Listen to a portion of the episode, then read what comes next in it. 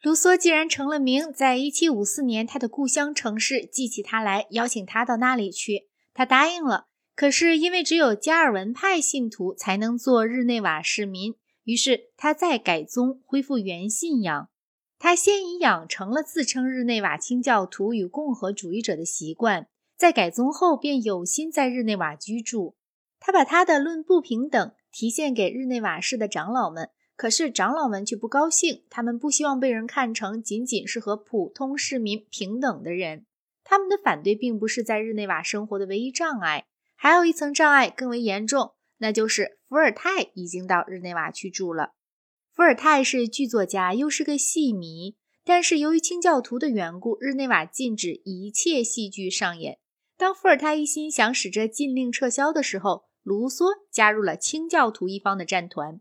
野蛮人绝不演戏，柏拉图不赞成戏剧，天主教会不肯给戏子行婚配礼或埋葬式，波须埃把戏剧叫做淫欲炼成所。这个攻击伏尔泰的良机不可失。卢梭自扮演了禁欲美德斗士的角色。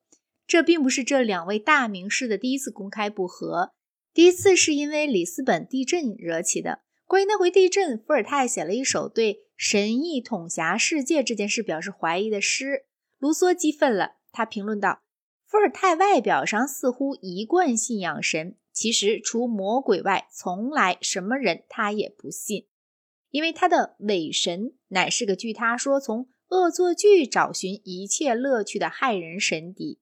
一个荣享各种福慧的人，却在个人幸福的顶峰。”打算借自己未遭受的一场重祸的悲惨可怕的影像，使他的同类满怀绝望。就这人来说，此种论调的荒谬尤其令人作呕。至于卢梭方面，他不明白有任何理由对这回地震如此大惊小怪。不时有一定数目的人丧命，这完全是件好事情。况且里斯本的人因为住七层高的房子，所以遭了难。假使他们照人的本分散处在。森林里，他们本来是会逃脱灾难、免受伤害的。有关地震的神学问题和演戏的道德问题，在伏尔泰和卢梭之间造成了激烈的敌意。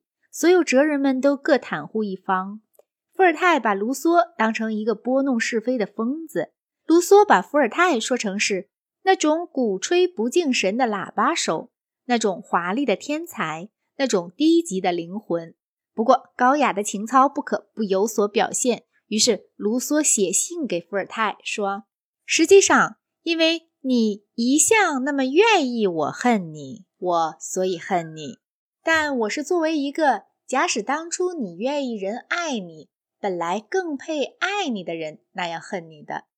在我的心对你充溢着的一切情绪当中，只剩下对你的华丽天才我们不得不报的敬仰。”以及对你的作品的爱好了。